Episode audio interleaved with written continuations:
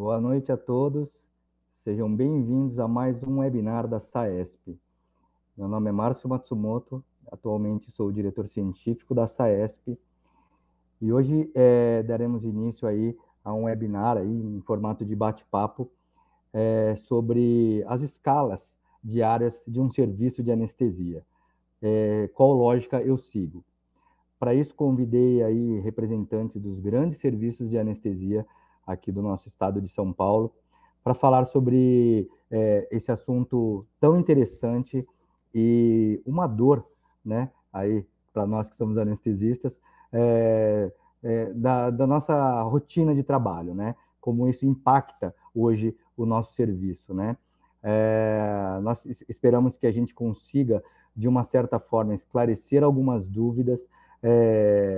Sabemos que muitas dessas dores e muitas dessas dificuldades diárias são comuns aos grandes serviços de anestesia e também atualmente aí para os menores serviços de anestesia, é, principalmente aqueles, aqueles serviços que hoje vêm crescendo, né? É, eu acho que esse bate-papo aqui vai ser interessante para auxiliá-los aí, porque é, as dificuldades enfrentadas são muito parecidas, seja num grande serviço ou num serviço menor que está se expandindo, tá?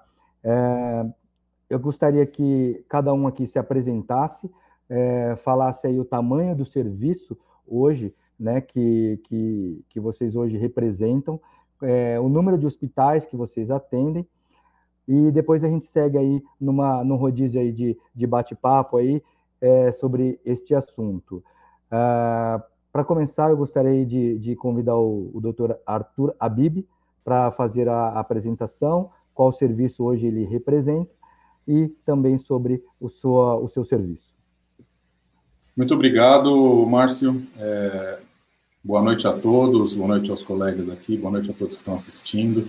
Em nome da SAESP aqui, a gente é, agradece aí a, é, é a vocês todos que estão assistindo a gente. Eu sou Arthur Abib, eu sou diretor da CMA Anestesia, a gente trabalha na Rede DOR. É, atualmente nós somos 170 médicos é, anestesistas, trabalhamos aí em 11 hospitais da Rede DOR e é, fazemos por mês é, uma média de 8 mil anestesias por mês. Né? Esse é o serviço que eu vim representar aqui hoje para conversar com vocês todos. Muito obrigado, Márcio e colegas, boa noite. É, doutor Alexandre Caputo, para se apresentar, por favor. Olá, obrigado aí pela, com, pelo convite, doutor Márcio, Saesp. Boa noite a todos. Bom, meu nome é Alexandre Caputo, eu sou médico anestesista, é, diretor é, financeiro hoje da Copanest RP, né? Copanest RP hoje é um grupo econômico, né? Que atua em Ribeirão Preto e região.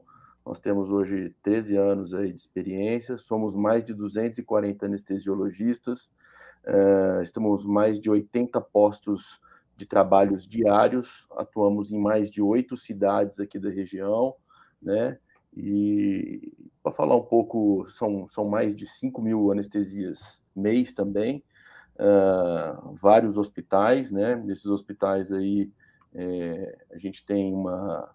É, o diferencial aí do nosso grupo aí é que nós temos aí um, um foco um pouco diferente dos grupos, mas também trabalhamos em unidades de trabalho, que são pequenos grupos que se uniram ao, ao longo da, eh, da, da, experiência da Copanest. Né?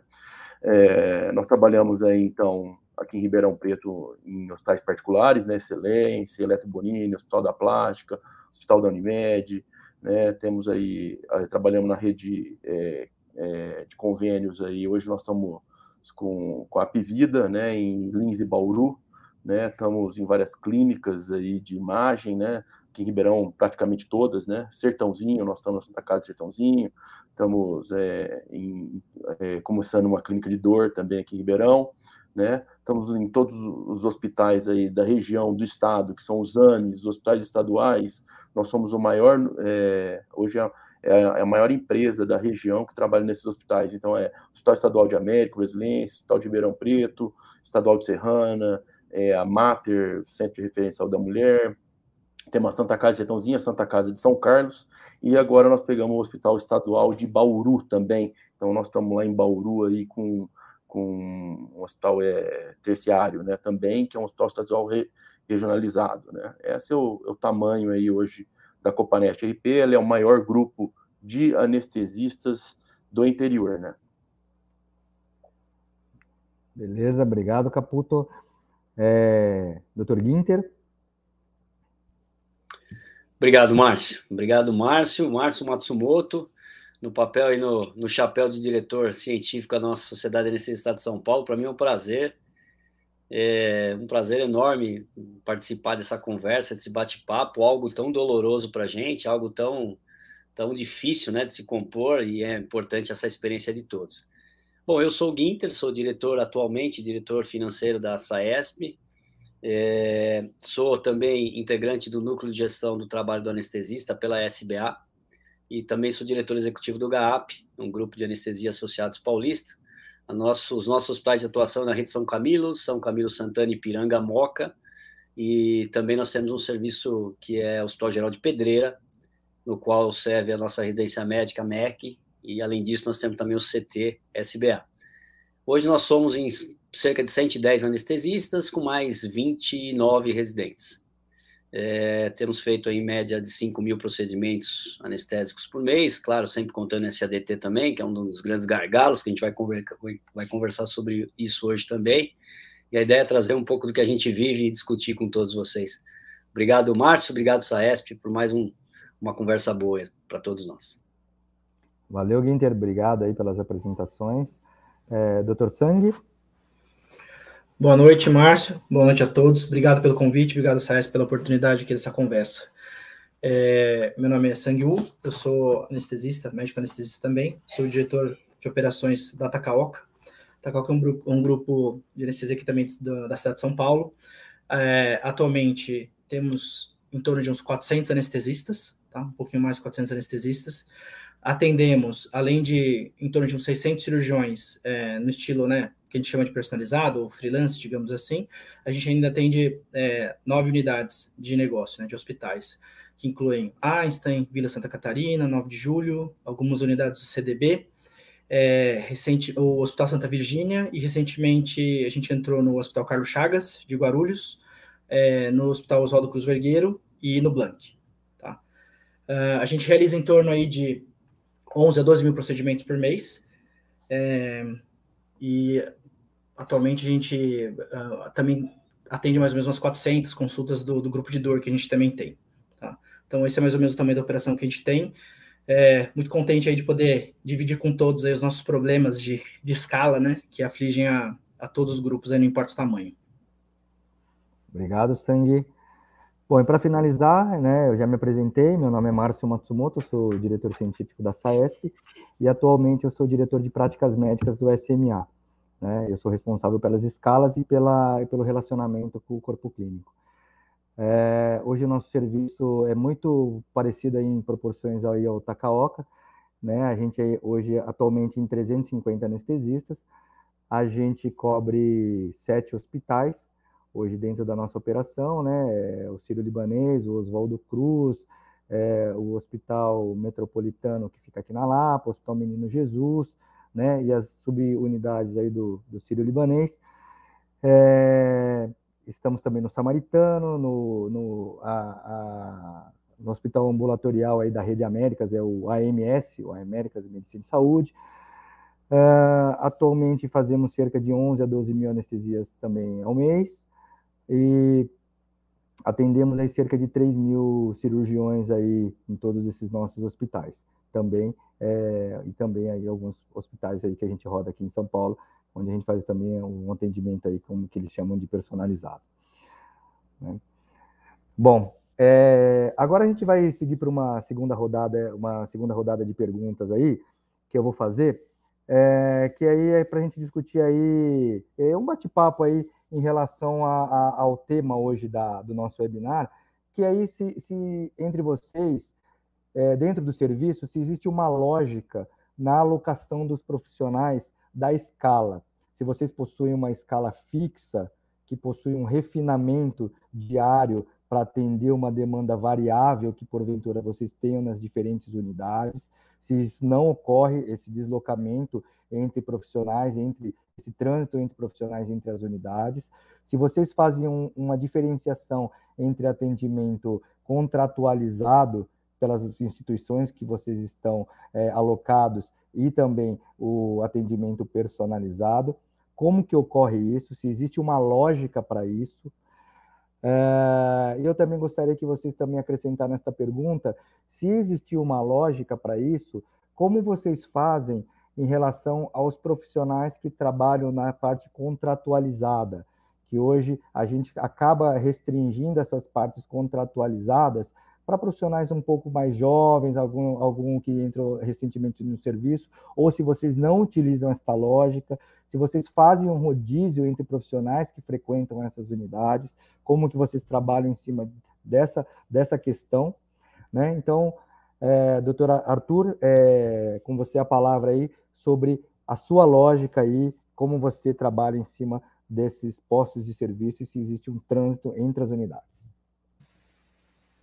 Bom, é, na nossa realidade aí operacional, a gente é, consegue os mapas cirúrgicos e as cirurgias que a gente faz, é, tanto na Redditor quanto também para os nossos cirurgiões aí é, em outros hospitais, né? Então, a gente diariamente faz essa divisão, né, dos anestesistas aí para o dia seguinte, é, em todos os hospitais, então isso é sim variável, a gente mantém uma parte fixa é, pequena até em todos os hospitais, e a gente tem é, essa, esse trânsito entre hospitais é, no dia anterior, né? Então, não vai ser surpresa no dia seguinte para um passar de um hospital para o outro. É, esse deslocamento entre hospitais durante o dia seguinte dessa avaliação até existe, mas é um deslocamento de exceção, realmente, quando entram emergências em alguns hospitais, e aí um hospital acalmou um pouquinho e o outro está demandando um pouco mais naquele momento, né? Então, é, isso é diário, é, de domingo a domingo a gente faz isso. É, é um é, tem sido aí os finais de semana também, principalmente aos domingos, né? Porque aos domingos é, vocês devem estar tá vivendo isso também, né? Os cirurgiões têm, têm marcado cada vez mais procedimentos também aos domingos. O sábado nem se fala, que já é um dia praticamente eletivo igual ao dia de semana, né? E, e, a gente tem que fazer essa, esse remanejamento aí aos domingos também, é, de acordo com, com o movimento nos hospitais. É, na questão de centro diagnóstico, é, que você colocou aí das estratégias né, que a gente utiliza, é, na verdade, é, não é o nosso forte né, nos hospitais o centro diagnóstico. Né? Então, é, a gente utiliza alguns anestesistas em cada hospital é, é, ele, ele faz parte dessa escala fixa, né? Essa escala pequena fixa faz parte já essa questão contratualizada aí com os hospitais, que é o centro diagnóstico. Então, sim, é, em todos os hospitais a gente tem os períodos é, certos para cada anestesista, é, e isso vocês devem viver. A escala que a gente tem nos diversos hospitais é absolutamente dinâmica, né? Ela tem vida própria essa escala e a coisa vai evoluindo é, é sempre aí com com entrada, saída de anestesistas, enfim, é, é, e esses períodos vão sim passando de mão em mão é, é no decorrer aí da, da, evolução dessa escala, né? Então, é, é, realmente é dessa forma que a gente consegue levar aí o centro diagnóstico dos hospitais, mas realmente, em comparação com, com a SMA e com o Takaoka, nosso volume é, é, é, de, de sem diagnóstico, enfim, com anestesia, é, é, é bastante menor do, que, do que o de vocês hoje em dia, tá? Nossa demanda com anestesia. acho que é isso. Mais algum ponto que eu esqueci de falar aí, Márcio? Não, acho que é, é isso aí mesmo, o, o, Arthur. Acho que é muito, é muito parecido, né, o que a gente, é. que a gente passa aí. E essa, acho que foi esclarecedor aí do, do serviço de então vocês. Então, tá Obrigado. Obrigado. Caputo? Opa! Bom, gente, é, aqui no interior é um pouco diferente, né? As coisas funcionam um pouco diferente por, por algumas logísticas é, é, né, de, da, da região. Né? Por exemplo, A gente tem a nossa parte contratualizada, que são com fundações, santas casas, essas coisas assim, né? Então, nesse, nesse esquema de escala contratualizada, que já foi, hoje é o maior, continua sendo o maior volume cirúrgico da cooperativa, né? Como é que a gente funciona? A gente tem um sistema interno, né, que chama Sistema Sinapse, foi desenvolvido por nós e hoje tem uma empresa que gerencia isso para a gente, né, é, que trabalha com esquema de escalas fixas, né, e, e, essas escalas fixas são plantões fixos, né, os anestesistas se candidatam, a gente tem uma meritocracia interna, né, em que os anestesistas se candidatam para as vagas existentes nos hospitais, né, e eles têm que cumprir uma escala mensal, né, a escala mensal a nossa tem uma previsão de três meses, o mês vigente e os dois meses subsequentes.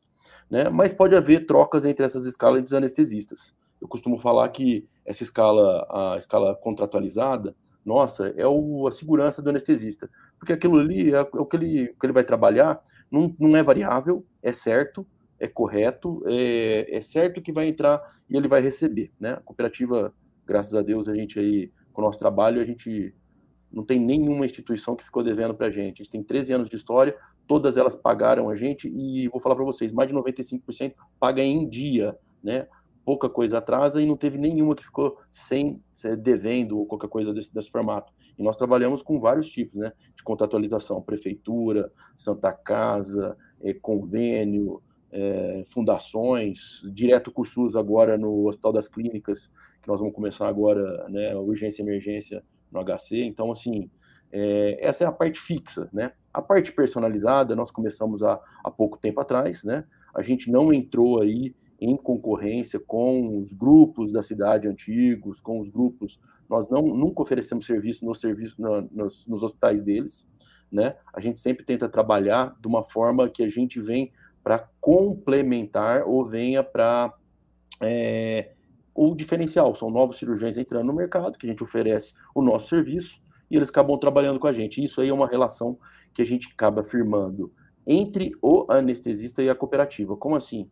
O anestesista ele traz para dentro o faturamento que ele tem, assim como um grupo, os pequenos grupos aí estão trazendo os faturamentos para dentro da cooperativa. A cooperativa faz aí a parte contábil, financeira, jurídica, contrato, seguro, tal. Então o cara acaba trazendo isso e, e entra no rateio de custeio. Hoje a cooperativa não tem uma taxa administrativa, ela tem uma taxa de custeio. A gente divide as custas aí e tem um grande guarda-chuva.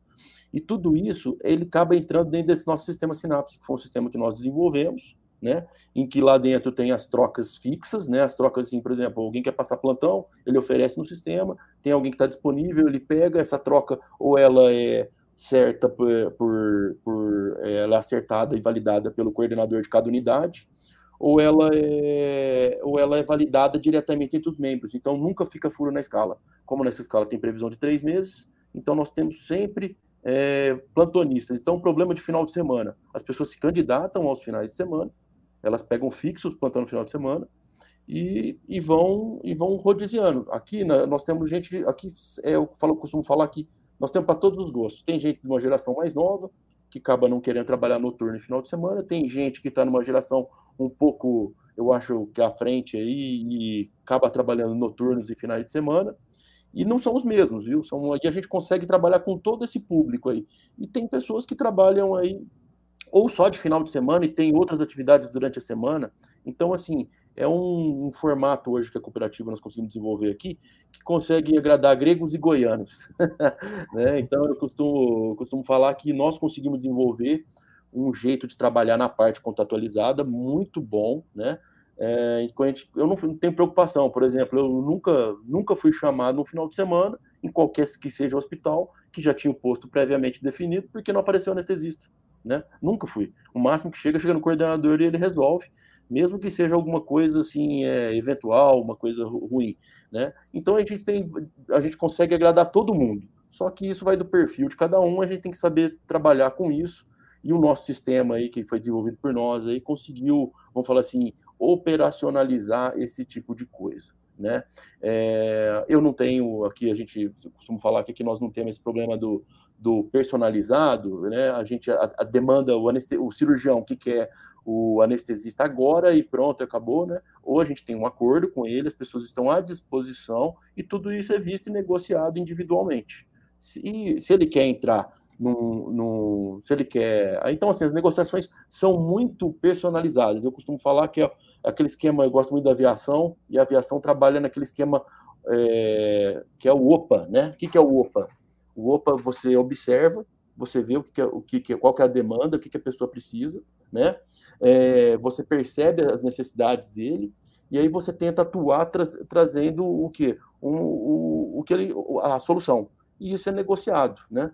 Uh, então, assim, da parte contratualizada, eu vou falar para vocês, hoje nós temos muito pouco problema, né? Tá uma falta de anestesista? Falta de anestesista para todo mundo, nós estamos vendo aí, é, é, difícil preencher escalas, né? ainda mais crescendo do tanto que nós crescemos no último ano, mas é, a parte é, personalizada, que eu acho que é a dificuldade maior de todo mundo aqui, né? ela tem, tem, tem algumas, algum, algumas coisas aí que a gente tem que fazer, usar o OPA ali na hora com cada um deles e, e personalizar mesmo, como fala o nome, personalizar que, o que você quer e o que você precisa. E a gente tenta desenvolver uma solução, né, e que resolva a coisa, né? Tá bom? Então, assim, mais ou menos era isso que eu tenho que falar. Fazemos muitos exames também aí, eu não, nessas 5 mil anestesias, eu não botei, não, a, gente não, a gente não contabiliza nenhum exame de imagem, né?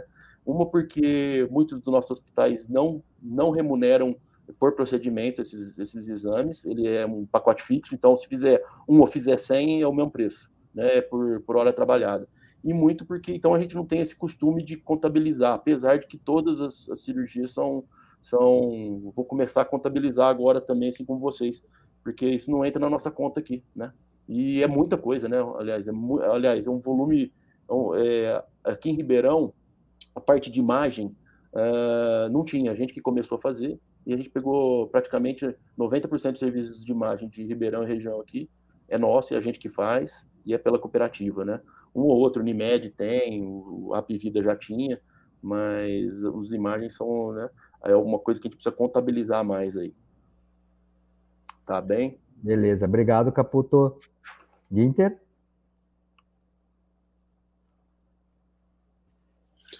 Obrigado, Márcio. Você vê que São Paulo, a gente está falando do estado de São Paulo, o estado de São Paulo poderia ser um país, né? Veja bem, porque a gente olha o modelo de cooperativa do Caputo, a gente olha o modelo de grupos padronizados e personalizados, que são os nossos. A gente não pode esquecer o modelo do público, né? Não pode esquecer o modelo apenas do freelance, né?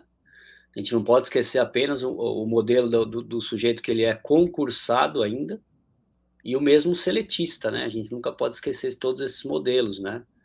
Que por mais que socorra e por mais que a gente tenha inúmeras pessoas trabalhando conosco, muitas delas também têm vários tipos de, de modelos, inclusive dentro do nosso próprio grupo, né? Então é uma coxa de retalho muito grande. Eu acho que em cima da sua pergunta, Matos, a gente tem que a gente tem que pensar o seguinte: é, quando, quando um anestesista está dentro do centro cirúrgico, tem que perguntar para ele qual é a margem de contribuição do serviço dele para a instituição. Né? Quando a gente fala de escala, uma das coisas mais nevrálgicas que existem é você conseguir fechar uma escala. A gente pode ter certeza que todos nós aqui temos problemas, inclusive o Caputo também tem problema de logística com isso. Né? E aí a pergunta é: você sabe o quanto você produz? O quanto a sua, o quanto o seu setor centro cirúrgico é o setor que produz 60% da margem de contribuição de toda uma instituição hospitalar. Você sabe o quanto você produz? Acho que essa é a primeira pergunta para se fechar uma escala em cima de daquilo que a gente estava falando nos bastidores, né? Gerações. Mas a, a, no GAP nós não somos diferentes. Nós temos um escalador diariamente. Geralmente esse escalador ele é ele é ele é primeiro que ele é remunerado por fazer aquilo, algo diferente do que ele já faz. Segundo que ele ele pega o bate-mapa por volta de 5 da tarde e faz uma análise de tudo que é padronizado, de tudo que é personalizado, e ele vai escalando, mesmo pra, para os padronizados, existem determinados procedimentos que você tem que ter determinados anestesistas, né? A gente sabe as dores, né? E para os personalizados, pior ainda. Então, a gente, por que do personalizado? Justamente para você não depender de um único pedículo. Porque a gente tem que lembrar que somos médicos assistencialistas acima estão as instituições, acima estão os, acima estão os convênios e acima está a ANS. A ANS conversa com convênio, convênio com a ANS, demanda para a instituição e a instituição te dá o quê? A autonomia ou te dá o direito de permanecer ali onde você está. Essa é a grande verdade. Né? Então, em cima disso, aí volta a pergunta, né? Depois disso tudo, no final do dia, você sabe o quanto você contribuiu para que o seu serviço continue de pé? Então, às vezes, as pessoas elas têm que ter um pouquinho mais, de entender um pouco mais o que é a gestão de um serviço de anestesia, né? Porque talvez, eu acho que essa grande dificuldade, ela, essa grande pergunta de como fechar a escala, às vezes a pergunta tem que voltar para a pessoa. Você sabe o quanto de fato você é importante para fazer com que o seu serviço se mantenha sustentável? Então, daí para frente começa um grande assunto que é, é super interessante a gente voltar a falar da parte nevrálgica de um grande serviço de anestesia, que é o fechamento das escalas, né? Vamos em frente. Maravilha. Excelentes comentários aí, Ginter. É, pessoal, é, se vocês quiserem ir mandando perguntas aí no, no chat aí do, do, do, do canal, é, podem ir enviando que a gente, logo mais a gente começa aí a, a, o bate-papo aí com, com o público para a gente poder interagir. É, pode fazer perguntas genéricas para todos. Se quiser dirigir uma pergunta aí para um dos, dos, participantes aqui do, do nosso webinar, pode mandar também, tá bom? E eu acho que o mais importante aí é a gente é, interagir com todos vocês, né? Justamente para ver o que, que a gente consegue contribuir para o serviço de vocês e, e vice-versa, né? Eu acho que se vocês tiverem alguma comentário a acrescentar aí, alguma sugestão também, sempre bem-vinda. É, sangue. Legal. Bom, o pessoal já falou bastante coisa. Basicamente, os nossos serviços eles estão divididos também em unidades que a gente chama de padronizada, né, que são os hospitais, e o personalizado, que são basicamente os, os cirurgiões que a gente atende pelos hospitais. É, falando um pouco do, das unidades do padronizado, na nossa estrutura organizacional, a gente tem basicamente sempre um gerente da unidade, um coordenador e abaixo deles, diariamente, a gente tem os líderes de plantão, que são o que a gente comumente chama de coordenador do dia, né? Essas são as pessoas responsáveis por é, fazer a alocação diária, né? Então, assim, é, é bate-mapa, alocação do dia, que cirurgião gosta de que tipo de anestesista, qual anestesista mais adequado é, é, para uma certa especialidade, para um certo cirurgião, é, esse líder de plantão que acaba tendo esse know-how, essa expertise diária é, ele está convivendo com, com, a equipe dele, né? Então ele sabe exatamente quais anestesias que eles têm à disposição para utilizar eles da melhor forma possível. É, a montagem da escala, né? Ela fica a cargo do coordenador e do gerente da unidade. Varia muito, né? Do tipo de contrato que a gente tem, quantas pessoas fixas tem no, no, setor de imagem, diagnóstica, se o contrato é grade fechado, se é por produtividade, né? E a gente acaba utilizando algumas informações é, como volume médio, né? Número médio de cirurgias, é, a gente analisa também uh, picos de, de, picos e vales, né, de, de, de, cirurgias que a gente tem durante o dia, para fazer um dimensionamento mais racional, né, da, dos nossos recursos. A gente sabe que anestesista é uma mão de obra que está em falta, que é cara, né, e que se você não tratar direito, na semana seguinte ela sai do seu serviço e vai para outro, né, seja qual for o motivo que ele, que ele quiser. E essa, essa, esse dimensionamento correto, ele é, é muito baseado, então, nessas informações que a gente tem de volumetria de serviço, de picos, dias da semana específico, né, de alocação que a gente tem dentro, de, dentro do mesmo dia, né, para quais cirurgiões a gente tem que utilizar tal anestesista, né, para racionalizar o uso, e por aí vai. Isso é, é, tem as suas nuances, né? As unidades diferem um pouco, né? É, uma para outra da, das necessidades que a gente tem, mas no geral esse é o racional de alocação é você dimensionar a escala, seja ela com grade fechada ou produtividade, de acordo com a, com a volumetria dos serviços, informações que a gente tem de produtividade, diária, mapa de calor, né? É, tendências, meses mais, mais e menos cheios, né? E, e, por aí vai. Na estrutura do personalizado, aí é um pouco mais complexa, né? Ela é uma unidade que ela tem uma, uma demanda completamente é, é, imprevisível, digamos assim, né? Do, do ponto de vista de número de cirurgias diários. A gente também tem um escalador, que é remunerado para fazer a, a, a, alocação dos médicos, e lá é um serviço bem mais detalhado, no sentido de é, como, o, diferente dos hospitais, como o vínculo com, com do anestesista, né, com referência, que a gente chama, que é o, o anestesista que é o, vou chamar bem entre aspas, né, o dono, né, do cirurgião, né, ele, é, o vínculo é puramente relacional. Então, o escalador é a pessoa que tem as informações de saber que para cirurgião A só pode ir o anestesista XPTO, um A, B e C. Para o cirurgião Y é um outro grupo de anestesistas. E essa personalização dos, de, de pequenos grupos de atendimento para os cirurgiões que a gente tem, principalmente para aqueles heavy users, né? Aqueles que têm maior faturamento, maior ticket médio, a gente acaba priorizando atendimento personalizado justamente para esses cirurgiões. E a informação hoje toda ela tá na cabeça do escalador, dos escaladores. A gente tem um grupo de 11 pessoas que fazem essas escalas, né, diárias, eles vão se revezando e o tempo inteiro ela vai mudando, né? Então, suspende cirurgia, atrasa, aparece coisa no mapa, é, esquecem de avisar e falam em cima da hora que tem uma cirurgia não sei onde pela cidade, né? Você tem que ir correndo. Então, esses são os desafios que a gente tem hoje para a alocação do personalizado. A gente está tentando desenvolver ferramentas que ajudem o escalador a ser mais assertivo e ter menos trabalho braçal na hora de alocar essas pessoas. Então, que essas informações de, de alocação, de preferências, de restrição, às vezes tem um, um cirurgião que fala, eu não quero que o sangue vá na minha anestesia, na, minha cirurgia, porque ele chegou atrasado outro dia, eu não gostei da atitude dele, eu não quero mais que ele vá. Por exemplo, tem esse tipo de, de coisa também. E esse tipo de nuance, né, ali na locação, ela é feita diariamente pelos escaladores nas unidade, na, na unidade do personalizado. É, a gente tem uh, buscado, né, como eu falei, ferramentas para que essa, as informações de, de, de, tempo médio de cirurgia, de atraso, sazonalidade, dias da semana, o mapa de calor também do personalizado, elas sejam obtidas e que a gente consiga até fazer predição, por exemplo, do número de cirurgias que a gente vai ter num determinado dia da semana daqui a um tempo. A gente tem, a gente tem é, trabalhado é, na construção de ferramentas que ajudem o escalador para que ele seja mais assertivo e mais objetivo nessa, no, tanto no dimensionamento quanto na alocação dos médicos. Muito legal, Sangue. É, é interessante ver aí as diferenças aí, né, as diferentes dimensões aí de uma dificuldade de escala, né, é, e a gente vê que os grandes serviços hoje viram meio que uma empresa de logística, né? De, de, que você tem que trabalhar muito mais com logística para você conseguir é, ter uma, uma melhor produtividade, né? E ser mais eficiente dentro do contingente que você tem para distribuir o trabalho, né? Ah, dentro do nosso serviço, né, do SMA, é muito, é, a gente segue uma lógica aí muito semelhante ao que o, o Takauka faz também, né? A gente a gente também trabalha com uma escala fixa baseada aí numa numa no mapa de calor também, né? A gente tem um estatístico que trabalha com a gente e ele faz um levantamento estatístico aí é, contínuo, contínuo, né? Do desse, desses mapas de calores aí, onde tem uma maior demanda, para a gente basear a nossa escala fixa.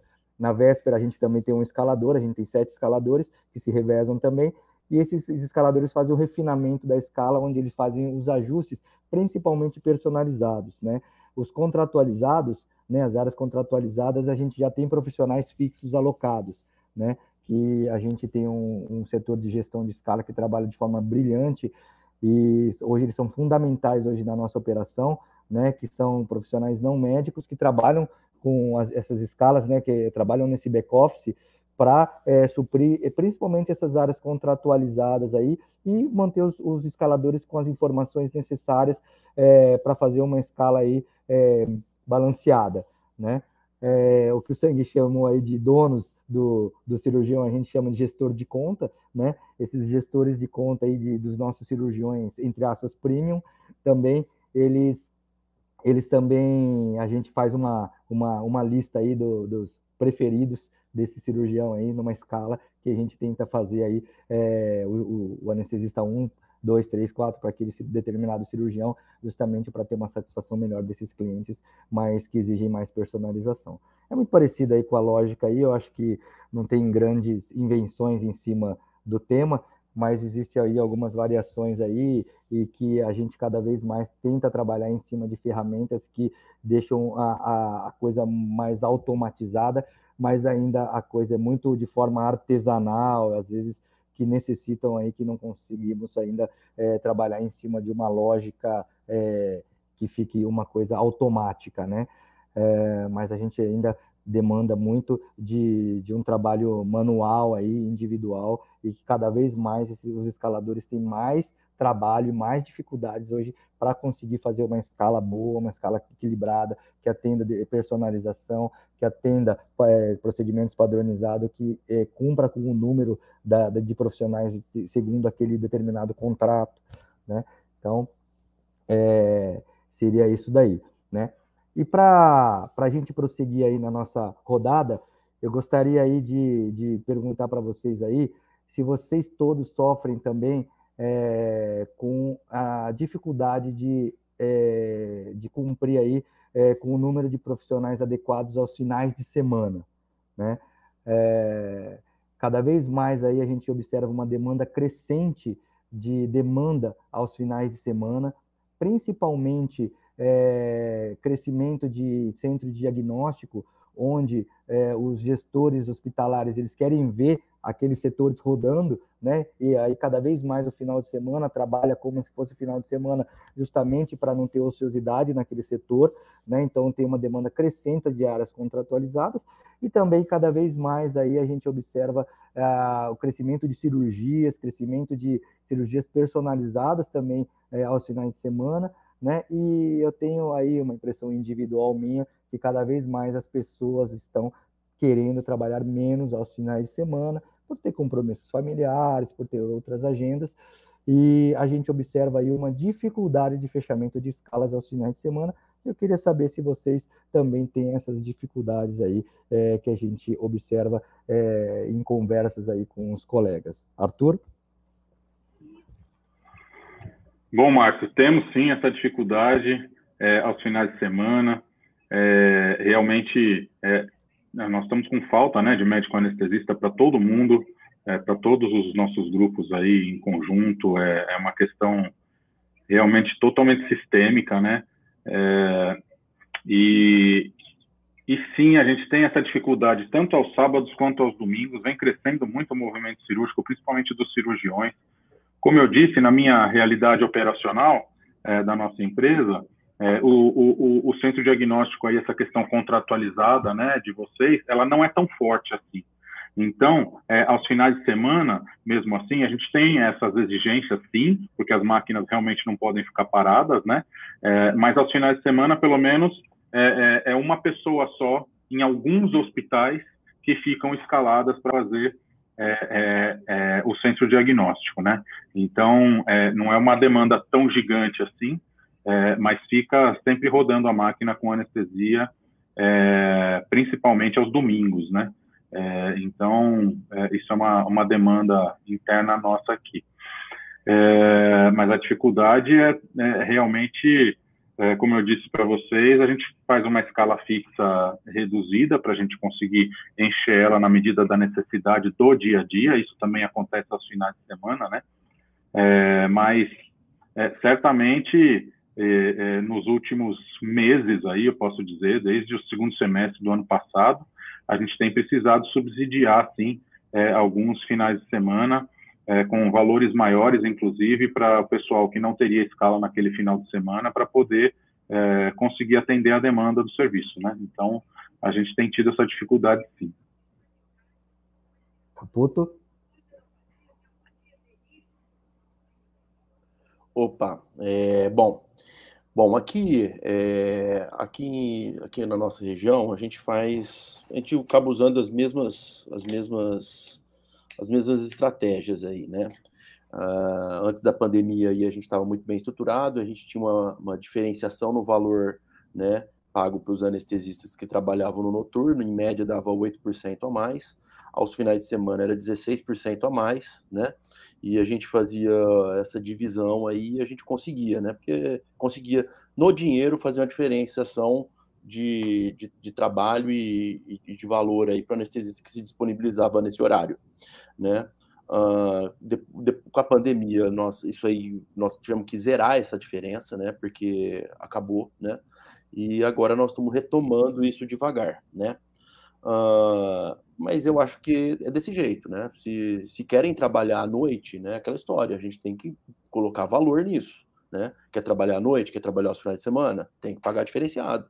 Não é assim. É, assim a nossa, a nossa é igual Uber. Uber ele aumenta o valor a hora que chove, no, noturno. É, eu acho que a gente tem que saber fazer isso. Essa é a parte da gestão, essa é a parte da negociação que a gente tem que tentar fazer. Né? Lógico, são várias, né, eles forçam a barra de tudo quanto é jeito. Na parte de exames diagnósticos aqui aos finais de semana, a gente tem uma sorte aí que os nossos serviços fecham. né? Então, isso aí é uma maravilha, né? gente, né? O final de semana aí é um ou outro que funciona de urgência e emergência, e a gente acaba usando, às vezes, até a mesma equipe, ou se não, uma equipe específica para fazer esses exames. Mas é assim que funciona por aqui. Eu acho que tem que nós temos que fazer isso aí cada vez mais, é usar. É, quer trabalhar noturno? Quer trabalhar final de semana? Então tá bom, pague-se mais, né? E é a diferença de personalizar, é, é, é, isso que nós fazemos. E cada hospital tem um tipo de serviço. A nossa escala, ela é muito assim, não trabalhou, não ganha. É, trabalhou, ganha. Então, o cara que trabalha de dia, de noite, final de semana, ganha muito mais do que quem só trabalha durante a semana. Então, é muito fácil para a gente resolver esse tipo de coisa. Né? Não tem a diferenciação aqui, aqui, aqui no nosso, na nossa estrutura, é assim, quem mais trabalha, mais ganha. Se trabalhar mais noturno, se trabalhar mais final de semana, vai ganhar muito mais. Então você tem que ver onde você quer estar, né? Os anestesistas que mais ganham aqui, né? Que a gente consegue fazer um ranking, né? É os caras que trabalham noturno no final de semana e, e, e, e querem trabalhar, né? Então é, é, desse jeito que nós fizemos nossa diferenciação. Por isso que eu acho que o nosso problema é um pouco menor, né? Não quer trabalhar, não tem importância. Tem alguém que queira, né? E, e nossas escalas elas são rodiziadas. Durante o dia, falar, ah, eu não gosto de exame mas você trabalha numa unidade em que a equipe trabalha com exame, é rodiziado, infelizmente. Nas contratualizadas, lógico, as personalizadas é diferente. Aí só vai o cara, ou só vai o cara ou as pessoas que ele indica. Por quê? A gente aqui, eu acho que a anestesia para um cirurgião, ela é personalizada. Se você passar o seu cirurgião para alguém, tem que ser alguém que vai fazer meio parecido. E o ticket é diferenciado, o valor é diferenciado dessas, dessas coisas, né? Então, você passa para alguém da confiança que você quer. E a cooperativa ela é a simples secretária, gestora, é quem faz o contrato, quem bota um guarda-chuva, quem bota um jurídico, quem faz.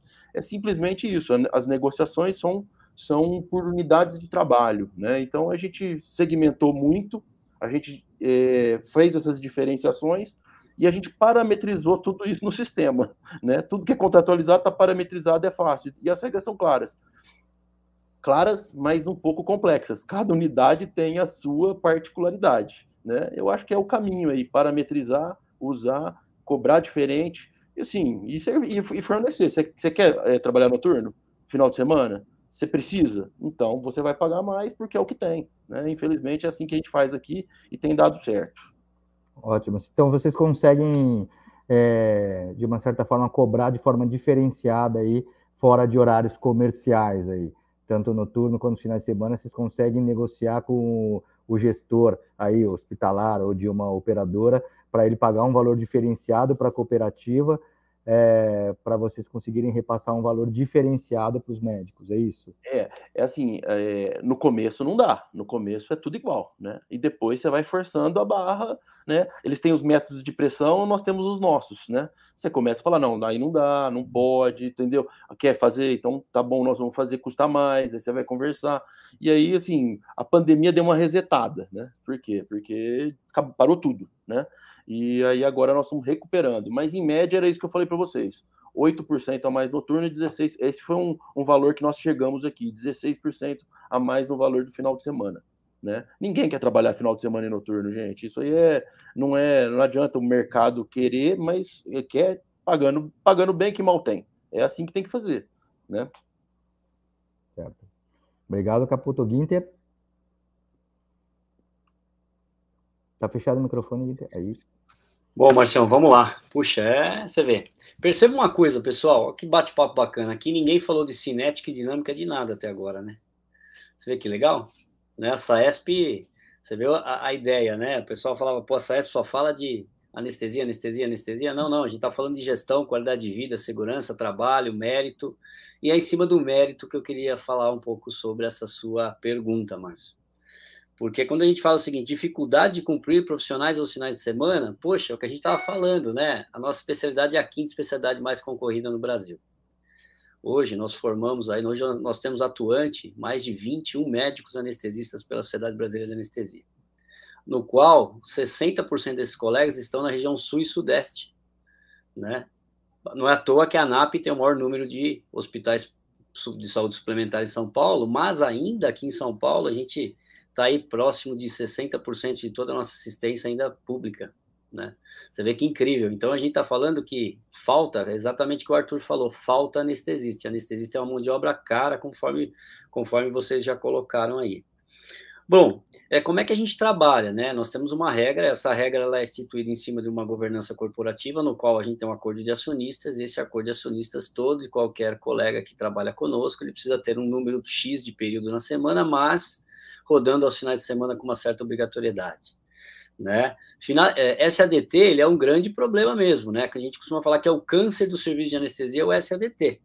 E a gente fala sobre isso também. E final de semana já virou uma rotina, né? Então a gente fala que é, final de semana virou um dia de semana normal, principalmente aos domingos, Arthur. Então a gente não tem, não tem muito isso, as escalas rodam naturalmente. E quando a gente fala sobre isso, a gente precisa criar méritos, né? Méritos. E aí tem um cara que chama, que é um tal de Stacey Adams, que ele falava o seguinte, né? O mérito ele é criado justamente para você dividir os iguais, né? Olha só que coisa interessante, né? Então a gente começa a criar méritos para várias coisas, méritos do ponto de vista do que aquele cara faz diferente, do ponto de vista educacional, o tempo do serviço, quanto ele trabalha de final de semana ou não, etc, etc, etc. Você acaba no final do, do, do ano ou semestralmente, você acaba sempre liberando isso para o cara de uma forma diferente ou restabelecendo ele de uma forma diferente. Agora, vocês falaram bastante de SADT. E eu estou falando novamente, essa é um grande problema. O Arthur colocou uma coisa muito inteligente. Ele fala assim: poxa, as máquinas elas não podem ficar paradas. Verdade, elas não podem ficar paradas. Mas quando a gente olha e fala o seguinte, a máquina é, com anestesia, e as pessoas têm a mania de falar assim: ah, anestesia, é, é ressonância com sedação, exemplo, né? Nunca é ressonância com sedação, a gente sabe. E economiza pelo menos três vezes o tempo da máquina se fosse sem anestesia. E com os modelos de remuneração que a gente tem hoje, alavancados em principalmente em pacotes, bundles, DRG, etc e tal, que o for service ficou, ficou, ficou lá para trás em muitos lugares, as coisas acabam não sendo pagas. Por isso que as contas não fecham. Eles acabam contratualizando o serviço de anestesia de uma forma que eles acabam engolindo isso, porque eles sabem que precisa. E aí a gente tem que negociar. E aí aquela velha máxima, né, aqui em São Paulo, o centro cirúrgico paga o SADT. E é isso que acaba acontecendo. Né? Quem acaba pagando? Os nossos contratos padronizados e também os nossos personalizados, hora outra, próprio dentro do seu próprio serviço ou fora, acaba pagando no SADT. Então, o SADT ele passa a ser de fato um grande problema. Cirurgias eletivas normais aos finais de semana. A gente tem que lembrar que depois da pandemia, as seguradoras elas, tão, elas, economizaram, elas economizaram 163 bilhões de reais. Então, eles estão soltando isso. Soltaram isso de uma forma tão abrupta que aumentou, percebam, vejam quanto que aumentou de freelance. Tem muita gente deixando os nossos grupos para poder fazer freelance. E por que disso? Porque os cirurgiões precisam operar, só que é uma bolha. Daqui a pouco esse povo volta para o grupo, é uma questão de tempo. Porque as operadoras não vão conseguir mais pagar esse monte de reembolso que o povo acha que está recebendo por aí. Você pega a turma hoje jovem, o cara jovem não quer entrar no grupo, ele quer fazer freelance, está totalmente fora de, fora de esquadro numa situação dessa, onde ele vai ter que constituir uma empresa, onde ele vai ter que entender o que é tributo trimestral e etc, etc, etc, algo que ele não sabe. Né? Então, ainda eu acho, ainda é algo que é totalmente incipiente e, de fato, assim, extremamente é, é inseguro nesse momento para eles. E aí vocês falaram uma coisa que é assim, puxa, a geração é difícil, trabalhar esse final de semana ninguém quer, verdade. Isso é verdade. 2018 até 2020 saiu um modelo de demografia médica que pergunta o seguinte: o que que o cara mais se interessa? É, é, é, é o quanto ele vai ganhar? É, crescimento de carreira? Não, é qualidade de vida. Primeira coisa que o médico jovem dessa geração Z, XZ, né? Tá, tá, tá, tá saindo, e mais para frente a alfa, e daqui a pouco a gente pega isso também. Então, isso virou de fato uma, uma, uma dificuldade para a gente. Né? A gente não tem como, de forma alguma, deixar de atender o nosso, o doente é nossa obrigação.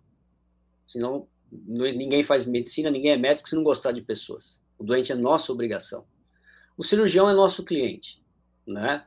E o hospital, na verdade, é o, modelo, é, é, é o instrumento que nos faz conduzir esse tipo de coisa. Porém, nós somos uma especialidade de meio. Nós precisamos aqui estar fazendo o melhor possível. E o hospital ele te dá o quê? A concessão de trabalhar nele. Então faça, de, faça disso melhor.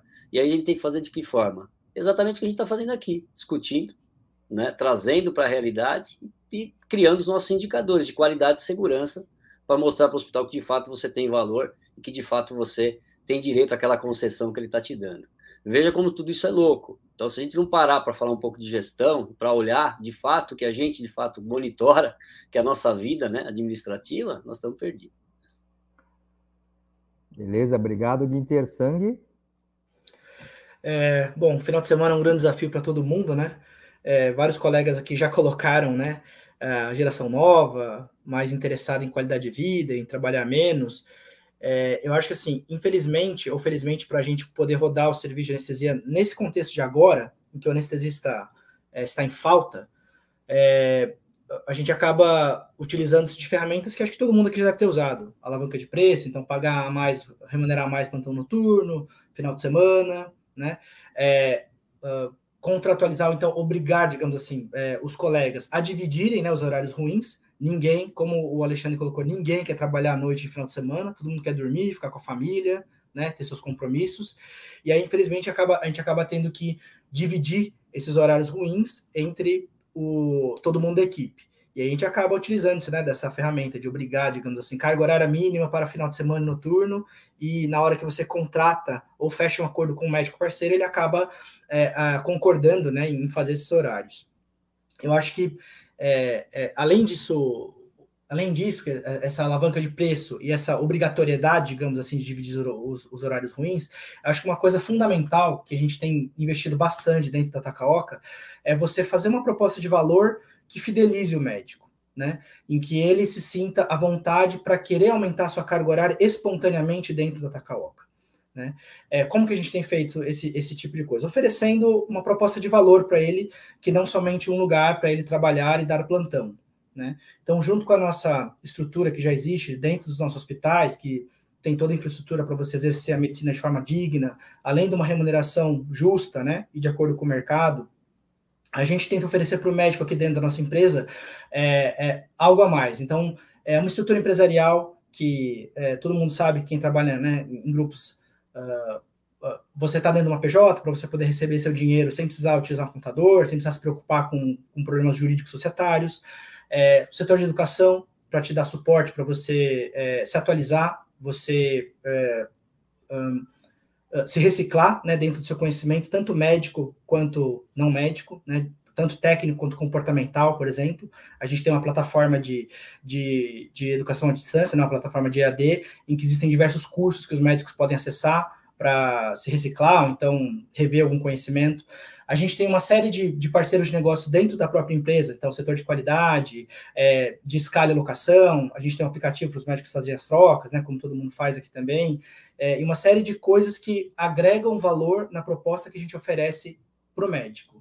É, a gente sabe que é, com essa, digamos, concorrência, né? Assim, os médicos eles estão podendo escolher onde eles trabalham hoje, né? Com uma certa facilidade. Você oferece, sei lá, 50, 100 reais a mais, o cara troca de plantão. Vamos ser bem sinceros né, do que a gente está conversando aqui. E, e para que isso não seja o diferencial, o driver principal de decidir se o cara sai ou não, a gente tem que fazer com que o médico se sinta é, é, à vontade, ele sinta firmeza em trabalhar e pôr todos os ovos na mesma cesta, digamos assim, de falar, vou trabalhar nessa empresa porque aqui, além de um plantão legal, além de uma estrutura, ele, é, do hospital ter estrutura, eles me oferecem algo a mais. É, então, como eu falei, suporte de educação, em qualidade, a gente tem uma série de oportunidades para os médicos se desenvolverem em outras áreas que não sejam somente assistencial. O cara pode ser aqui se especializar em em transplante, congênita, ecotransofágico, né? Ele, tem essa oportunidade de se capacitar né? Nessa, nessas especialidades. A gente tem uma área de qualidade muito robusta, então a gente tem médicos hoje que a gente chama de embaixadores da qualidade, eles se envolvem muito na qualidade, melhoria de processos, tanto assistenciais quanto é, de melhoria contínua do, dos processos da empresa, né? De negócios da empresa. É, a gente tem uma área de educação, então pessoas que estão interessadas em pesquisa, em ser preceptores, por exemplo, de um CT, né, que a gente é o, o responsável pelo CT do Einstein, por exemplo, é, eles têm essa janela aberta, e para até médicos que, que, como nós aqui, né, uma minoria, optaram pelo caminho da gestão, né, é, apenas 2 a 3% dos médicos acabam enveredando para essa área, e a Tacalca também oferece essa avenida, essa trilha para o cara seguir dentro da empresa. Né? Então, assim, além da disputa ferrenha que nós temos né, pelos, pelos anestesistas, e que a gente não sabe quanto tempo vai durar esse, esse gap, né, esse, esse acho que alguma hora o número de anestesistas vai, vai, vai chegar né, num, num número que a gente consiga é, trabalhar com eles de uma forma melhor, né, não ter essa falta de, de, de anestesista que tem no mercado. Mas, é, além disso, oferecer uh, uma proposta de valor diferenciada, além de não só com dinheiro, porque dinheiro ele funciona por um tempo, todo mundo sabe. Se aumenta o valor do plantão, o cara acha ótimo, dois, três meses depois, se a estrutura do hospital não melhorou, se os processos estão ruins, se ele não sente suportado, ele vai voltar a reclamar das mesmas coisas. E aí é, a, a, o dinheiro ele acaba sendo uma alavanca, né, que a gente pode usar, mas ele acaba sendo temporário. Até chamamos de taquifilaxia. Chega uma hora que não adianta você aumentar o valor do plantão, porque ele não, não funciona, não atrai os médicos mais, né? E então acho que assim, o, a estratégia que a nossa empresa está adotando é essa. Além de tudo que a gente está é, de tudo que é feito em termos de dinheiro, carga horária mínima, benefícios de, de valores de, é, nas férias e remuneração variável que a gente tem da empresa para os médicos que têm uma carga horária maior, principalmente em horários ruins, de noturno e final de semana, é oferecer essa, essa, essa proposta de valor diferenciada em outras coisas e os médicos enxerguem que isso é algo importante, bom para eles, para ele colocar todos os ovinhos na cesta, né, na mesma cesta, e vir para trabalhar com a gente em mais dias da semana. A gente sabe que hoje os médicos estão, é, às vezes, trabalham em dois, três serviços diferentes, né, estão pulverizados por aí, e a nossa estratégia tem sido tentar cada vez mais ativar esses médicos e eles cada vez mais é, terem uma carga horária maior com, com a Takaoka. Acho que para montar uma escala a gente precisa de médicos engajados, né, dedicados, caras que estejam bastante tempo, bastantes dias na semana com a gente, porque é diferente de você conseguir engajar um médico que está três, quatro dias trabalhando com a gente do que um que aparece uma vez a cada 15 dias, né, para dar um plantão lá meio de paraquedas numa, numa, numa, num hospital que a gente trabalha. Geralmente são esses que não obedecem os protocolos, são com esses que acontecem os eventos adversos, né, são, são pessoas que não estão tão engajadas não conhecem tão bem como funciona a empresa. Então, é nesse sentido que a gente está agindo, é tentar ativar os médicos, é, atraí-los com uma proposta de valor diferente que não seja apenas dinheiro, né? E, e, tem dado certo, o mercado tem respondido, acho que tem vários anestesistas que estão interessados, já estão enxergando é, esse valor que a Tacoca traz. Então é, é, algo que a gente está tentando o, buscar e cada vez mais divulgar para os médicos para tentar atraí-los para a nossa empresa. Uma proposta de valor diferenciada nesse sentido, não só do ponto de vista financeiro. Legal, Sangue. É interessante que você já respondeu uma pergunta aqui que o, o Maurício Malito, Obrigado aí, Malito, pela pergunta e pela participação. É, mas ele, ele mandou aqui que justamente o que você respondeu aí, Sangue, né? Sem pensar exclusivamente na remuneração, o que vocês acham que fideliza o colega ao grupo, né? É justamente aí o que o Sangue colocou também, o que a gente tenta trabalhar dentro da nossa empresa, da SMA, é, é, valores diferentes além da remuneração. Né? Chega uma hora que a remuneração não, não conta mais tanto assim, e aí o colega vai para o grupo do, do vizinho porque está pagando 50 reais a mais mesmo. Né? E fica essa guerra de, de valores aí que a gente não chega em lugar nenhum. É, e que, de fato, esses diferenciais, é, cada vez mais, eu acho que fidelizam o profissional ao serviço, fazem com que ele aumente a carga horária com o serviço, porque justamente a gente não pede uma carga horária mínima é, de dedicação ao serviço, é, a gente pede até uma carga horária mínima, mas não, não estipula assim, é, não, não falar, ah, você trabalha dois dias ou você não trabalha com a gente, né? A gente é, incentiva que ele também naturalmente faça a sua própria é, gestão de valores de plantão, que igualmente como você colocou, ele, o valor do plantão dele aumenta de acordo com essa fidelização ao serviço e também é, a execução de, de trabalho em horários é, mais, mais difíceis, né? Uh, a gente também trabalha aí numa campanha de bem-estar dos profissionais. Atualmente, a gente está trabalhando em cima disso daí. A gente sabe que a, o, o burnout aí virou uma epidemia aí pós-pandemia entre os profissionais.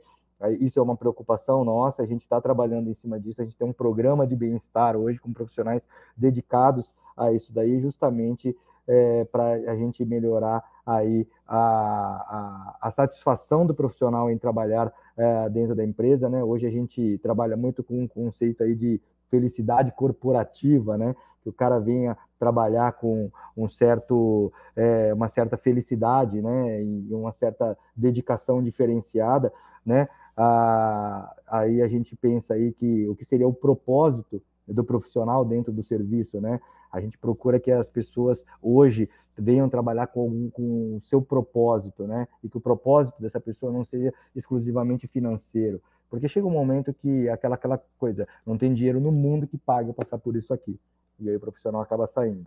Né? Então, não é uma remuneração dif exclusivamente diferenciada que vai fazer com que o, o profissional se engaje, que te ajude no fechamento de escalas, que te ajude no fechamento de, do final de semana. É sim um propósito em comum que ele tenha com a empresa. E a gente tenta procurar cada vez mais trabalhar na busca do propósito individual dos profissionais, pensando nesse, nesse bem-estar e nessa felicidade corporativa.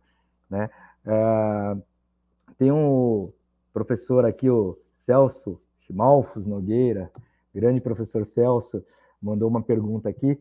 Eu acho que a gente podia é, responder aqui a, a, pergunta do Celso que ele colocou. É, antes todo mundo fazia de tudo. Hoje a complexidade é grande e nem todos estão capacitados para procedimentos é, específicos, tipo cirurgia robótica, bloqueios periféricos, ultrassom, etc. Como vocês lidam com isso? Como a gente faz a gestão dessa necessidade específica, né? Uh, dentro do, do SMA a gente tem um programa hoje que é, é, um programa que é um programa especialistas, né? Onde a gente tenta qualificar é, um pool de pessoas suficientes para atender essa demanda específica, né? é, um pool suficiente para atender essa demanda específica e, e, procura alocar esses profissionais de forma homogênea ao longo dos dias e ao longo das unidades. É, obviamente, aí a gente não incluiria as personalizações que a gente acredita que com uma personalização o profissional está habilitado para fazer os procedimentos daquele é, profissional no qual ele é o gestor de contas que a gente chama. É, Arthur, como é que vocês fazem? Olha, a gente realmente tem, é, na nossa realidade, a gente, nos últimos sete anos, aí desde 2015 mais ou menos, que a gente teve esse crescimento tão exponencial, né? Então, é, é, mais da metade é, dos sócios da empresa são de médicos é, que saíram mais recentemente é, da residência, né? Então, a gente acaba, por exemplo, não tendo problema com ultrassom, por exemplo, com bloqueios periféricos, né? E a gente tem a educação continuada também, né? A gente tem é, é, o Leopoldo aí, que é o nosso diretor de qualidade, é, e a gente tem essa educação continuada, ela é mensal, e, e também é, é, os médicos, é, a gente não denomina como especialistas, como vocês, mas eles que têm mais é, é, é, expertise em fazer os procedimentos, eles fazem sim essas educações continuadas com todo mundo, né? É, não necessariamente o cara vai estar no dia seguinte, logicamente, habilitado a fazer, mas é, é, a gente tem, tem sempre que dar esse, esse apoio, tanto teórico e depois também na prática, né? Para todo mundo que, que, que, que que, que, gostar de, de, de, aprender, de os mais velhos que querem aprender, enfim. É, acho que isso é, é super interessante. É, agora, por exemplo, no, no ecotransesofágico, né? A gente pegou sim um grupo é, que é um grupo diferenciado dentro da empresa, assim como para transplante hepático e tal, a gente diferenciou um grupo e a gente é, fez um curso para eles. Eles estão, é, é, inclusive, acho que está terminando agora esse curso e, e aí a gente vai ter aí é, é, alguns médicos capacitados para fazer isso, e aí fica com o número que a gente colocou de profissionais, vai ficar fácil mesmo quando a gente tiver a demanda é, das cirurgias cardíacas com eco transesofágico, de a gente conseguir locar essas pessoas que, que treinaram nos hospitais adequados aí para fazer os procedimentos, né? É, então é dessa forma que a gente tem feito. Bloqueios periféricos, nossa, a gente discutiu é, algumas vezes já e as pessoas têm se interessado bastante, né? É, inclusive é, os cirurgiões às vezes têm pedido, né? Porque é, vem, vem de uma demanda deles isso também, né? Tem alguns cirurgiões também mais novos é, que também devem ter vivido isso na residência deles, né? E que começam a operar e falam assim, poxa vida, vocês não vão fazer o bloqueio periférico aí? E aí a gente realmente consegue também adequar a escala é, é, da, das pessoas que, que realmente têm essa expertise de fazer os bloqueios para atender adequadamente esses cirurgiões também, é, tanto da demanda que vem deles, quanto da demanda espontânea dos nossos médicos também, que, que é, alguns deles sempre gostam de aprender sempre aí, enfim. É, mas é interessante essa questão é, que o Sangue falou da é, de você ter um comprometimento, engajamento dos médicos, né? É, poxa, a gente sempre fala isso para todo mundo que, que chega para conversar com a gente, né? Porque, poxa vida, se você é um, um médico que dá um plantão aí de quarta-feira à noite, de 15 em 15, né? Em algum hospital, qualquer que seja, né? É, poxa, de repente você não está satisfeito por qualquer motivo que seja, você mesmo. Você não, não, gosta muito do corpo de enfermagem daquele plantão, você não confia muito na equipe cirúrgica que está ali, né? É, não está legal o ambiente para você ali, né? E de repente te oferecem um outro plantão nessa mesma quarta-feira para outro lugar, né? Quantos segundos você pensa para sair desse hospital, né? Nenhum, né? Cinco segundos você fala, eu estou indo embora, né? Aí da mesma forma, é, às vezes você tem um evento adverso numa quarta-feira dessas aí que você está de plantão, depois você tem um outro adverso, mesmo que você não tenha é, é, é, uma falha processual, né? De cuidado, da linha de cuidado dentro do hospital, mas você estava lá envolvido, né? E aí, de repente, o diretor médico, o diretor técnico chama lá o chefe da anestesia e fala assim, olha, esse fulano aí está dando problema, eu... Quantos, quantos segundos ele pensa também para falar para chefe, né, que eu não quero mais esse cara aqui na quarta-feira à noite, né? Então, é assim, é, são os mesmos cinco segundos. Então, o que, que a gente chega de conclusão com isso? Que o hospital é descartável para você e você é descartável para o hospital. Será que é isso que a gente quer da nossa vida profissional, né? Então, é, eu acho que nosso modelo aqui, de todos nós que estamos falando aqui hoje, para os anestesistas, é, é, é, um modelo realmente de engajamento. Você melhora muito como profissional médico, você melhora muito como médico anestesista, você começa a fazer parte dos contextos, né, das linhas de cuidado dos hospitais, né, você começa a ver muitas outras coisas que a anestesia impacta no paciente que talvez antes você não percebesse ou simplesmente desconhecia, né? Então, a questão é, é, da hipotermia, a questão da antibiótico profilaxia, né? É, é a questão é, é, da, da, infecção pós-operatória desse paciente, do protocolo de glicemia que a gente precisa seguir dentro do intraoperatório. Poxa vida, depois você começa a analisar com mais profundidade, né? Fazendo parte da instituição, a instituição começa a querer analisar com mais profundidade as infecções e cirurgias limpas, né? Todo mundo deve passar por isso aqui. E aí a gente começa é, realmente a ver a real importância é, de todo o nosso cuidado com o paciente no intraoperatório, né? Então, esse, esse comprometimento todo que a gente precisa, né? É, porque no final, é, você não é um indivíduo sozinho, né? Você está ali representando sua empresa, você está ali representando o próprio hospital que você está também, né? Então, é, são, são situações, são contextos de muita parceria que eu acho que todo mundo precisa levar em consideração aqui, porque no final são bandeiras fortes, né? Vocês vejam, são bandeiras fortes dos grupos de anestesia que estão aqui representados todos, são bandeiras fortes, assim como os hospitais que nós estamos inseridos também são bandeiras fortes. E é interessante você levar essas bandeiras com você quando você escolhe onde trabalhar, né? Sangue, Matsumoto, Ginter e o Alexandre, porque é, é, você acaba é, é levando instituições para cima ou para baixo na sua atuação profissional individual ali cuidando do paciente dentro da sala, né? Então eu acho que que, que realmente esse comprometimento é bastante importante é, da questão aí da, da, das inovações de técnicas novas. Então é, realmente a gente confia muito nessa parte da educação continuada, que a gente tem a parte teórica e a parte prática. É, é e é, o que saiu disso realmente foi um grupo é, específico que a gente foi é, treinar aí mesmo para o ecotransesofágico. Eu acho que da, das novidades aí, é, das inovações técnicas, eu acho que foi assim que a gente conseguiu levar por enquanto. Mas vejam, mesma coisa que o Ginter falou, né? Tudo é dinâmico, gente, na vida. É, é, é, anestesia é muito dinâmica, as nossas escalas são dinâmicas.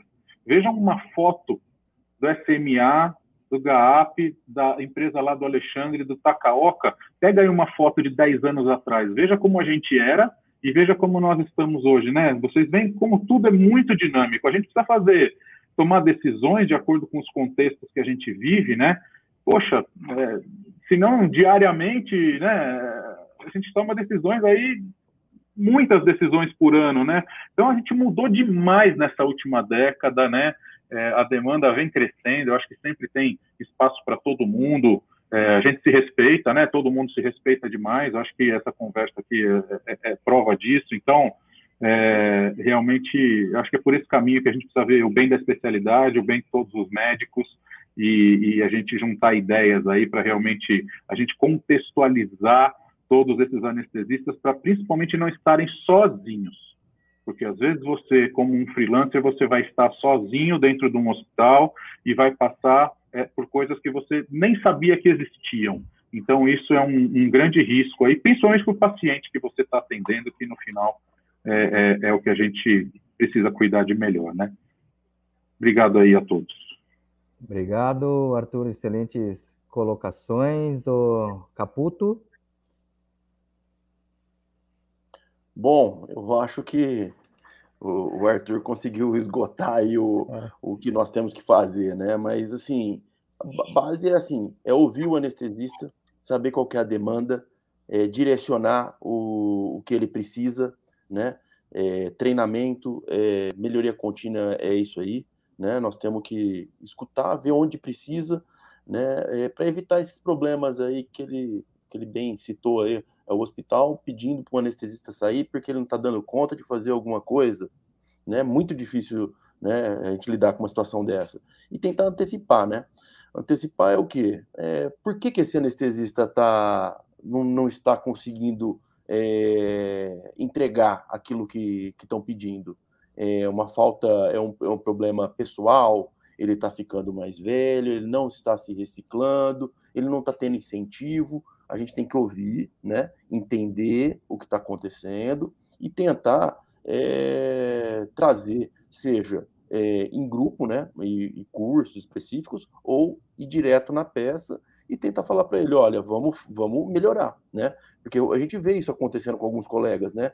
É o cara que acaba não se interessando, ele acaba ficando com medo de fazer uma coisa, ele vai se afastando ao é, devagar, ele acaba se afastando do, dos procedimentos, sejam eles, né? E aí esse cara ele começa a ir para um lado e essa, essa para quem é gestor como nós é muito é muito fácil identificar isso no grupo, né? Ver quem são as pessoas e aí a abordagem com, com, com essa peça, eu acho que é uma coisa mais pessoal, chegar para conversar, e só tem uma solução para isso, gente. É ir lá fazer um monte, é, treinar, estudar, é, ou se não, é, realmente é, é o quê? É ir para uma parte que ele é necessário e que outros não querem, né? Por exemplo, tem muita gente que não gosta de fazer ambulatório, né? Então ele acaba indo para ambulatório, ele acaba indo para coisas que o outro que ele é, se faz necessário, né? Então a gente tem que ver e, e tem que identificar em cada um o que está acontecendo. Agora, se é uma coisa que um treinamento, por exemplo, uh, um treinamento específico para bloqueios para ortopedistas que eles estão acostumados com isso e a sua equipe não faz, aí você tem que atuar, você tem que atuar e treinar todo mundo, né? Agora é diferente do, de um caso é, específico de uma pessoa que, né, e você tem que ver e atuar, seja é, num, num, treinamento de equipe ou numa peça específica. É, eu acho que é, faz parte, eu acho que isso nós temos, somos humanos, faz parte esse tipo de coisa acontecer com os anestesistas, mas a gente tem que discutir isso todo dia, todo dia no nosso grupo, discutir todo dia é, na SAESP, discutir todo dia entre nós aqui, eu acho que faz parte, né? Botar isso em pauta e, e ter coragem, né? Porque a maioria não tem coragem de falar, né? Vamos falar quais são os, qual é o problema do seu grupo, né? O problema do meu grupo não é uma peça só. Meu, meu grupo tem vários problemas. O que, que, o que, vocês estão fazendo?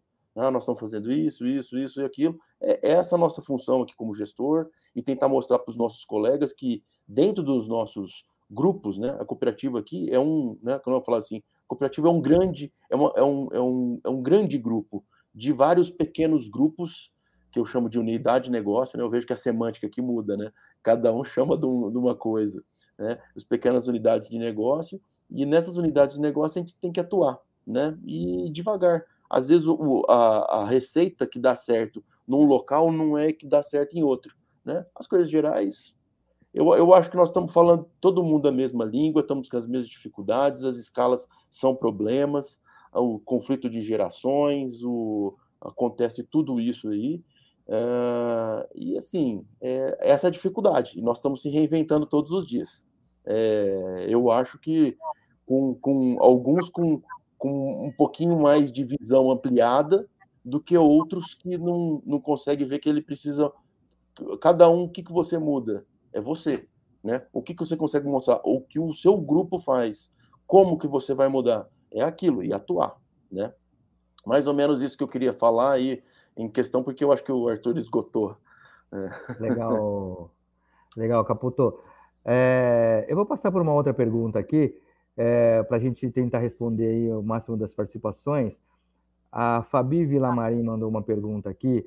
É, o que os grupos pensam sobre atender as expectativas das novas gerações? É, dando seguimento aí ao que o Caputo comentou já, né?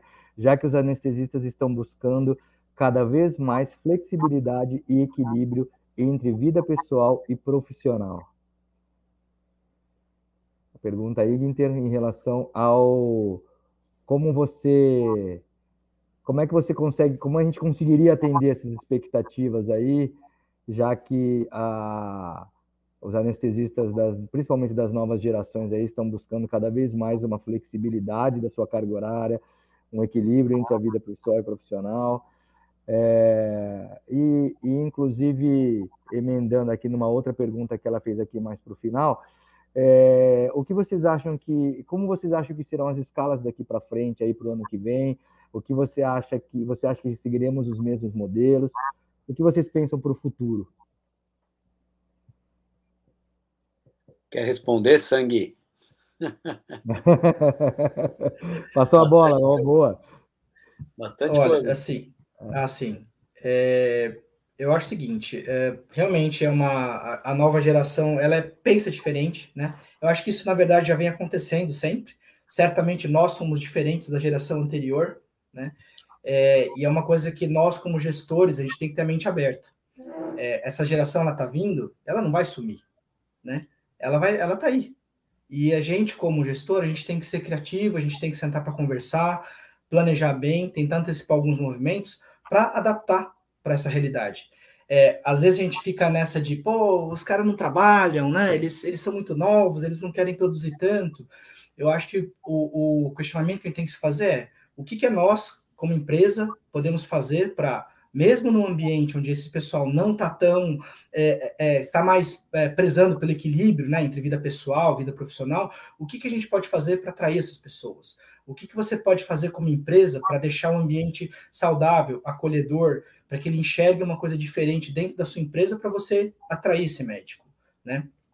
Eu acho que além da falta numérica, digamos assim, né, da, da, da de anestesistas aqui no mercado e da, da propensão a essas pessoas trabalharem menos horas por semana, vou colocar dessa forma, né, é, existe esse, esse, essa diferença de cabeça deles mesmo. Então, eu acho que a gente, como empresa, tem que criar mecanismos que atraiam os médicos, que, que não sejam somente dinheiro, né? Acho que volta até um pouco que a gente já falou anteriormente, e criar é, é, valor dentro da sua própria empresa para atrair essas pessoas. Né? Então, como eu falei, não somente o dinheiro, não somente a infraestrutura que o próprio hospital já oferece, mas é, criar dentro da sua própria empresa algo que fale, puxa, aqui é um lugar diferente, eu gosto de trabalhar aqui, aqui eu me sinto acolhido, aqui eu tenho, aqui eles me ajudam com a minha com, com a minha é, educação continuada. Aqui eles me ajudam, eu gosto de gestão, aqui eles me oferecem uma oportunidade. Aqui eu posso mexer com qualidade, que é uma coisa que eu adoro. Puxa, eu adoro dar aula, eu adoro é, é, trabalhar com residentes, eu adoro aluno de graduação, né? Ou então, meu, eu adoro, quero fazer eco, transofágico, quero fazer uma parte de uma equipe de transplante, multivisceral, pulmonar, não sei, que, que valha, né? E a gente conseguir atrair os médicos dessa forma porque essa cabeça deles não vai mudar, né? E eles só vai vir médico assim a partir de agora, né? E não dá para a empresa é, ficar parada no tempo, batendo o pé, dizendo, poxa, eu quero que eles mudem, né? Acho que o movimento é o contrário. A gente que tem que mudar, a gente, empresa, né, tem que mudar. E em relação às escalas, né, a partir de 2023, eu acho que assim, enquanto é, houver essa falta, né, de, de, de de médicos, de anestesistas no mercado, a gente vai ter que ficar lidando com isso, de é, uh, usando essas alavancas que a gente já falou, para o cara dividir os horários ruins com a gente, completar as escalas, oferecer mais dinheiro, é, melhorar a remuneração de férias ou de remuneração variável para aqueles que se, se, doam mais, aqueles que estão mais engajados com a gente né, dentro das empresas. Eu acho que isso é um, é um cenário que ele vai continuar por um tempo.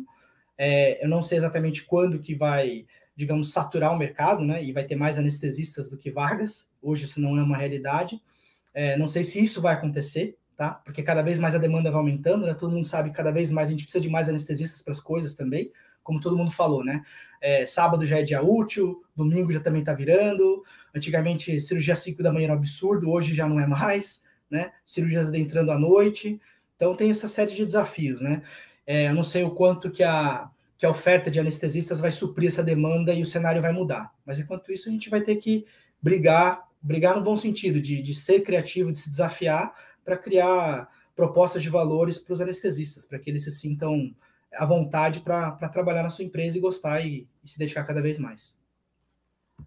Muito bem. Só, só eu, vou, eu vou responder uma pergunta do Tirso. Tirso, um abraço uhum. para você. Tirso é nosso vice-presidente da SAESP. Tirsão, abraço forte para você, meu irmão é o seguinte, é, Tirso, eu vou ser bem sincero contigo. É, foi um, um, modelo muito difícil de construir e foi construído a várias mãos, né? Então, isso deu muito certo para a gente, porque a gente chegou num momento que a gente precisava entender e descobrir que as pessoas elas são diferentes, né? A gente tem uma velha máxima no serviço que a gente fala o seguinte, né? Cada um com seu carburador e cada um com a sua injeção que merece, né? Só no final do, no final do dia, o doente tem que sair bem. Então, os critérios que nós construímos, na verdade, são, são embasados em vários, é que são critérios técnicos, né, que é a participação de cirurgias estratégicas, dependendo, a própria produtividade, a formação, isso para a gente é muito importante. E aí, na formação, eu abro um parênteses, porque nós temos CT, e CT, ele, ele envolve educação continuada de todos, envolve curso de SLS, envolve SAVA, envolve o sujeito ter ter o TEA é, é, é, é sine qua non, precisa ter, senão o cara nem entra, a gente não consegue nem cadastrar ele no serviço. Mas ter o TSA, ter pós-graduação, mestrado, doutorado, porque tudo isso faz parte para a gente pontuar no CT e também faz parte para os caras poderem fazer, dar, dar as aulas, serem instrutores e tudo mais. Uma coisa importante que a gente também tem como, como, como, como, como norma, isso nós aprendemos com os internos que a gente também tem no serviço, que vem da Faculdade de Medicina São Camilo, no qual até eu sou docente há muitos anos lá, que é o aspecto comportamental, né? Presenteísmo, pontualidade, é, é, visão, disponibilidade, e aí vem a dedicação. Dedicação de liderança, dedicação de participação em reuniões, em plantões noturnos, finais de semana, escalas, e aí a gente escuta isso, avalia, e no final a gente faz uma avaliação 360, né, com todos os líderes, né, tem que entender que cada unidade tem sua liderança também, bem semelhante ao que o, ao que o Sangue falou, e aí no final a gente sempre acaba bonificando, dependendo de como, de como é o nosso, nosso, nosso resultado, né, o nosso, nosso EBITDA, digamos assim, no final do ano, a gente acaba sempre é, é, remunerando isso conforme a, a necessidade de cada um. Então, quer dizer, então isso é uma, isso é para responder a pergunta do Tirso, a gente faz isso, faz dessa forma.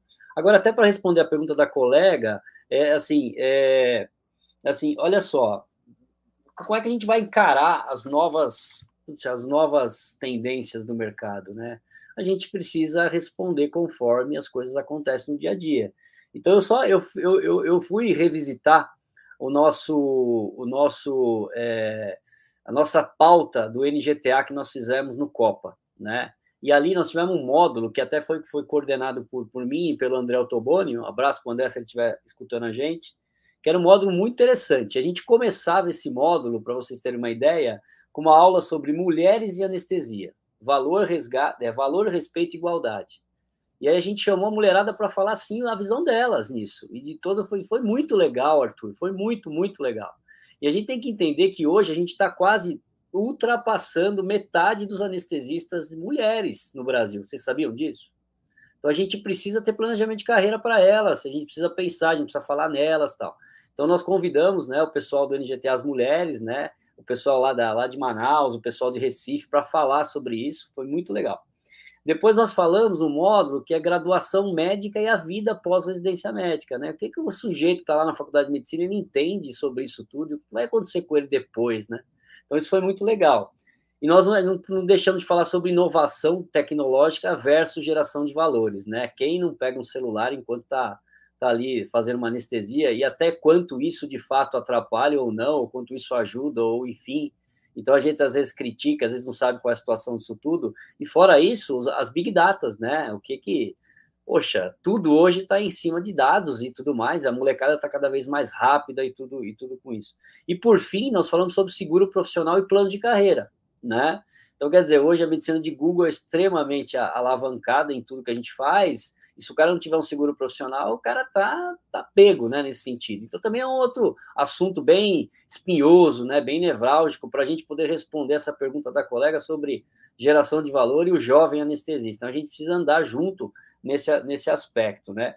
E lembrar que o serviço de anestesia ele é, ele é sempre caracterizado em três pilares, né? Educação, assistência e gestão, e a gente precisa. Então, eu, eu, eu trago até a oportunidade aqui, aproveito a oportunidade, de lembrar aqui, ó, que nós, né, agora na última gestão da SAESP, né, nós é, é, é, publicamos esse livrinho, que é muito legal, e um dos, um dos capítulos, décimo capítulo, fala o seguinte, que é o anestesista no gerenciamento e administração do centro cirúrgico.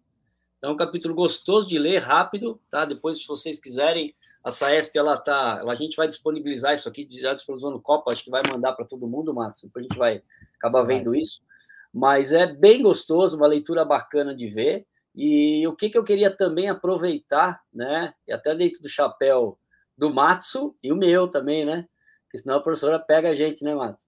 Professora Carmona, que é o seguinte, turma, é, para você gerar valor, você precisa educar, né? Para você educar, você precisa sustentar. E não tem, não tem lugar melhor do mundo para educar do que a nossa SAES, nosso centro de simulação, né, Matos? Que está lá aberto todo final de semana, que se a gente não está trabalhando no serviço, a gente está trabalhando lá no centro de simulação, recebendo o povo, né, Matos? Com todos os nossos cursos e tudo mais, que acho que é por isso também que a SAESP existe, né, Tirso? Então a gente precisa sim chamar o povo para poder estar conosco lá na nossa SAESP. Muito bom. Bom, pessoal, é... obrigado, Guinter, pelas considerações aí e por lembrar aí dos eventos da SAESP. E por mim eu ficava aí horas e horas conversando é, esse assunto aí, que de fato faz parte aí de pontos nevrálgicos né, de quem faz gestão de, de serviços de anestesia. Né? Uh, eu gostaria de encerrar colocando algumas perguntas que foram feitas aqui e que a gente não vai responder hoje, né? É, por exemplo, aqui, do Vicente Pereira. Boa noite. Como solidificar qualificação na escala em hospitais com recursos escassos? A anterior aqui do Felipe Tirso. É, legal, Arthur. Você é descartável ao seu hospital? Interrogação. Capciosa pergunta. Né? É uma coisa interessante a se refletir. Né? Uma pergunta que nós devemos nos fazer é, diariamente é, no nosso serviço. Não adianta a gente ficar é, brigando por direitos se a gente não pensar que a gente tem que ser essencial para o nosso serviço. A gente tem que trabalhar a nossa própria essencialidade aonde a gente está é, vinculado, né? É, outra pergunta aqui: bloqueios periféricos são remunerados pelos compradores de serviço, né? Outra pergunta aqui, que foi essa que o Tirso colocou aqui pro para o Ginter, né? O mérito está baseado em que critérios? Qual a valoração e como ela é paga? Né? Isso aí é, uma, é, é um ponto para um outro webinar, né? Essa, essa diferenciação e valorização do profissional e diferenciação por mérito, né? Ah, e com isso, com essas perguntas, eu gostaria de encerrar o nosso webinar convidando todos para o nosso encontro que se dará no dia 15 de outubro, é, em Campos do Jordão. Tá? Nós estamos organizando o nosso fórum Profissão Anestesista neste, nesse encontro, onde serão discutidos esses pontos que ficaram essas perguntas, né? E que muitas outras perguntas vão ocorrer nesta ocasião, né? Esperamos é, encontrar lá é, importantes formadores de opinião, é, líderes de serviço e também para quem quer adentrar aí e também é, de uma certa forma, profissionalizar a, a gestão da sua empresa de anestesia. Né? É, será uma ótima oportunidade também para realizarmos networking, né? É, convido aí talvez os, aos próximos egressos da residência, talvez seja interessante, que será uma ótima oportunidade para um networking, né, com grandes líderes de serviço que vão estar presentes nessas discussões, e já adianto que os participantes desse webinar estarão convidados a participar como palestrantes né, deste, deste fórum e também como debatedores também é, de temas é, como esse e também temas envolvendo gestão em anestesia. Gostaria de agradecer a presença de todos e queria saber se vocês gostariam de deixar aí alguma mensagem é, em relação ao nosso webinar. Arthur? Eu só queria agradecer, agradecer a todos aí pela oportunidade. É muito legal a discussão, a gente entender realidades diferentes, soluções diferentes, a gente cresce todo mundo junto. É, realmente, é, eu acho que o nosso, nosso mercado merece ser pensado realmente fora da caixinha, com criatividade mesmo, porque para a gente reter os médicos aí, é, a gente precisa ser atrativo de diversas formas, né? Colocar leques aí dentro da empresa para as pessoas escolherem cada uma de acordo com seu contexto de vida, com seus objetivos aí, é, para que possam é, realmente estar fidelizados em uma empresa ou em outra. Eu acho que isso que é o mais interessante. É, no mais, é, agradecer mesmo pela oportunidade e um abraço a todos. Caputo. Boa noite a todos, agradeço aí a oportunidade, muito bom aqui estar junto com vocês e, e dividir, saber que o, as dores são as mesmas, as soluções são muito parecidas e, e assim, é, hoje, hoje a gente vai ter que se reinventar mesmo, vamos ter que é, olhar para dentro é, para tentar trazer é, esse pessoal que quer trazer mudança, né, convidar eles para para participar desses eventos, participar desse fórum da SAESP, a gente está mais alinhado para poder o que caminhar junto. Eu acho que essa, essa é, a, é, a, é, a, é a frase. Os novos estão aí, eles vão estar no nosso lugar daqui a pouco, né? E nós vamos estar passando bastão, né? E, e, vamos usar as nossas boas experiências e os desafios desses 10, 15 anos que nós estamos aí à frente de algumas coisas, é, para tentar criar novas soluções, para novos problemas. E é o desafio. As escalas estão cheias de buracos, né? É, e as coisas estão apertando cada vez mais. Nós estamos vendo aí essas, essas operadoras malucas comprando tudo, né? E o, o, desafio é muito grande aí. Essa geração, esse desafio talvez não seja nosso, vai, vai ser deles, né? Então eles têm que estar aqui para tentar a gente conseguir passar realmente esse bastão na mão deles, eles conseguirem é, é, negociar diferente, talvez, né? É, transformar tudo isso. Boa noite, viu, gente? Muito obrigado. Tamo junto. Inter. Bom, Matos, eu minha mensagem é só agradecer novamente. Novamente, eu queria falar que bom, né? Aqui ninguém falou, ficou falando de meia vida plasmática dependente de nada, né? Alfa, beta, nada de nada. Isso é o mais legal. Eu só queria aqui deixar um recado para vocês e de coração dizer que o núcleo de gestão do trabalho do anestesista nasceu na SAESP, né, na, na, na época da, da, diretoria da professora Rita, e a gente, eu e o Falcão, a gente levou isso para a SBA e trouxemos alguns colegas, inclusive o Otoboni do SMA, e a gente trabalha toda quarta, quarta quarta-feira do mês, então agora dia 25 a gente tem mais um webinar pela SBA e a SAESP em peso, né, representando do Estado de São Paulo, e eu queria fazer um convite para todos, porque esse, é, esse webinar agora é muito interessante. Então, o que, que nós fizemos? Né? Nós convidamos simplesmente é, três grandes cases assim da, da, da situação. Como anestesia, a gente está chamando o Falcão para falar sobre modelo de remuneração, né? Algo que ele gosta bastante, fala bastante sobre isso também. E aí, o que, que nós fizemos? Né? Nós convidamos o presidente do Colégio Brasileiro de Cirurgiões, que é o Luiz Von Batten, e também convidamos o Luiz, é, o Fernando Almeida, que é o defesa profissional da SBOT. Então é o seguinte, a gente vai colocar anestesia, ortopedia e cirurgia geral para falar sobre modelo de regeneração e para falar o que eles entendem sobre isso. O que eles vivem. Porque, afinal de contas, né, a gente trabalha com os caras todos os dias e a gente não discute com eles isso. E eu acho que eles vão se impressionar o tanto que a gente fala sobre isso também. Infelizmente, o colega da Febrasgo não conseguiu comparar, não, não, não, não, não teve agenda, né? Mas a gente vai colocar uma próxima para ele. Então, pessoal, não percam, quarta-feira, dia 25 agora, às 8 horas da noite, por favor, São Paulo aí participe em peso, para a gente poder escutar os caras de fato que eles acham também, lá do outro lado da barraca, e saber se de fato eles estão updates com tudo isso, como nós estamos, né? Obrigado, Márcio. Legal, Guinteiro. Obrigado, Sangue.